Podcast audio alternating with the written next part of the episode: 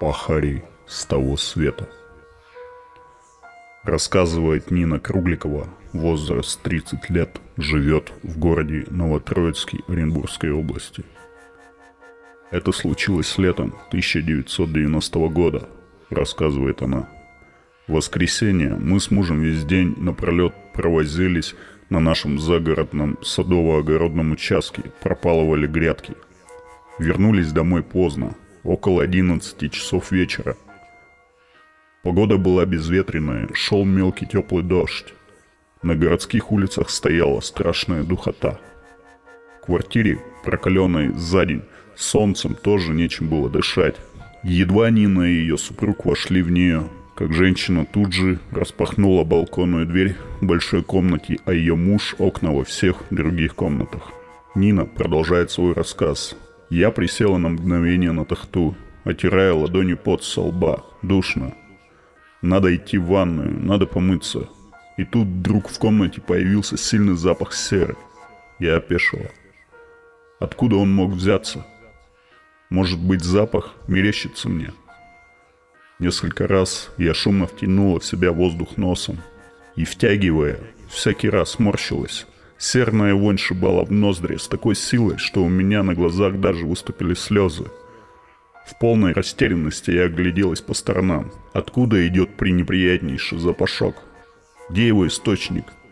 Ничего необычного в комнате не обнаружилось. Все вещи стояли на своих привычных местах. Никаких посторонних предметов в помещении не было. Я решила, что серный смрад вдуло в дом сквозняком откуда-то с улицы.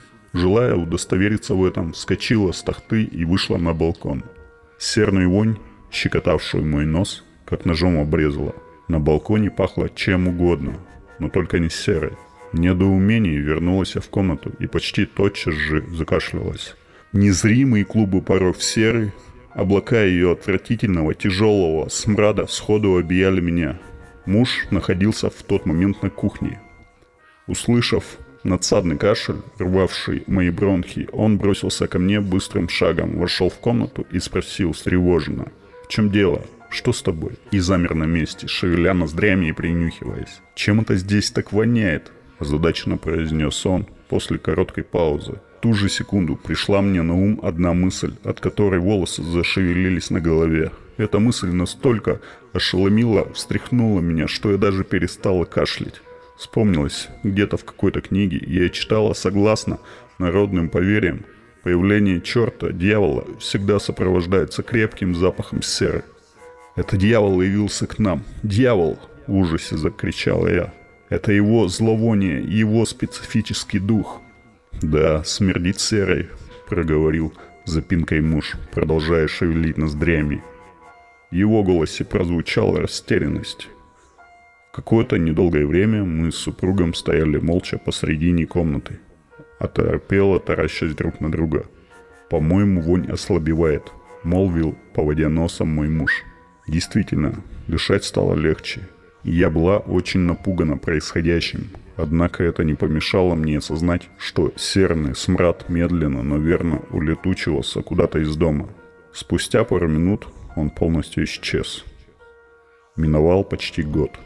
Однажды, поздним вечером, я легла на постель, не успела задремать, как вдруг знакомый характерный запашок серы обвеял мои ноздри. На сей раз он был слабым, едва улавливаемым. Я хотела закричать, позвать мужа, да не смогла. Голосовые связки оказались парализованными. Попытка вскочить с постели тоже окончилась ничем – все мое тело было обездвижено некой неведомой силой. В следующий момент я ощутила, как чьи-то очень тонкие незримые пальцы полезли в мой левый глаз под веки, обхватили глазное яблоко и стали теребить, трепать, крутить его. Чувствую, начинаю терять сознание от ужаса и дикой боли в глазу. А невидимые пальцы, подчеркиваю, я это ощутила очень ясно – воткнули вдруг в мой глаз какую-то трубочку и стали ввинчивать ее прямо в глазное яблоко. Затем случилось нечто совсем уж непостижимое.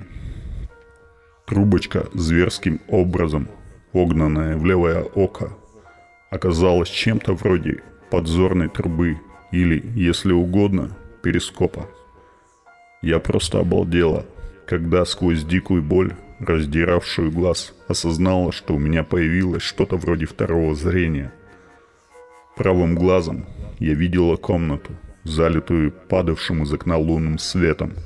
Никого постороннего в ней не было. И значит, надо мной измывался какой-то невидимый садист.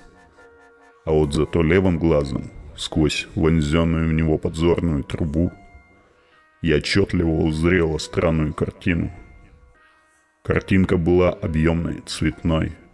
Я увидела поле, черное, распаханной земли, тянувшееся до горизонта. Ни единой травинки не было на поле. Небо над ним было синим-синим, безоблачным – по полю медленно перемещались некие фигуры. Я пригляделась и тихо ахнула. Редкой цепочкой двигались нам пахари в длинных белых рубахах-балахонах. Каждый из них сжимал в руках рукоятки плуга, в которой была впряжена лошадь. «А где же тракторы?» – удивилась, помнится я. «Почему у них нет тракторов?» Эта мысль мелькнула в моем сознании и тут же испарилась из него, ибо я приметила нечто с моей точки зрения еще более удивительное. Слева на окраине поля стояла маленькая хижина. Деревянный домишко с плоской крышей и узкой дверью, прорезанной в стене без окон. Перед хижиной сидела на камне моя мать, скончавшаяся два года тому назад. Мне показалось, она в упор смотрит на меня, а потом картину заволокло черной, непроницаемой пеленой – я потерял сознание. Не знаю, что и думать обо всем этом. Допустим, с помощью таинственной трубки, ставленной мой глаз, некие высшие силы показали мне загробный мир и мою маму-покойницу в нем. Но если это так, то что же получается? В потусторонней реальности наличествуют, выходят поля, которые зачем-то нужно спахивать причем спахивать древним, как мир, крестьянским плугом, который тащит за собой лошадь. А где современная сельскохозяйственная техника? И вообще зачем им, жильцам той призрачной, так сказать, духовной реальности вспаханные хлебные поля? Они-то есть духи, что? Тоже, как и мы, пекут хлеб, потом едят его? Удивляюсь и развожу руками. Картинка, которую я увидела сквозь подзорную трубу левым глазом, была, подчеркну, необычно отчетливой, а боль в глазу просто невероятной, чудовищной. Заведомо это был не сон.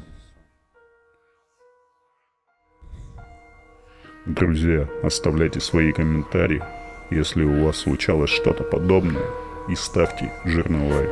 Всем спасибо. До свидания.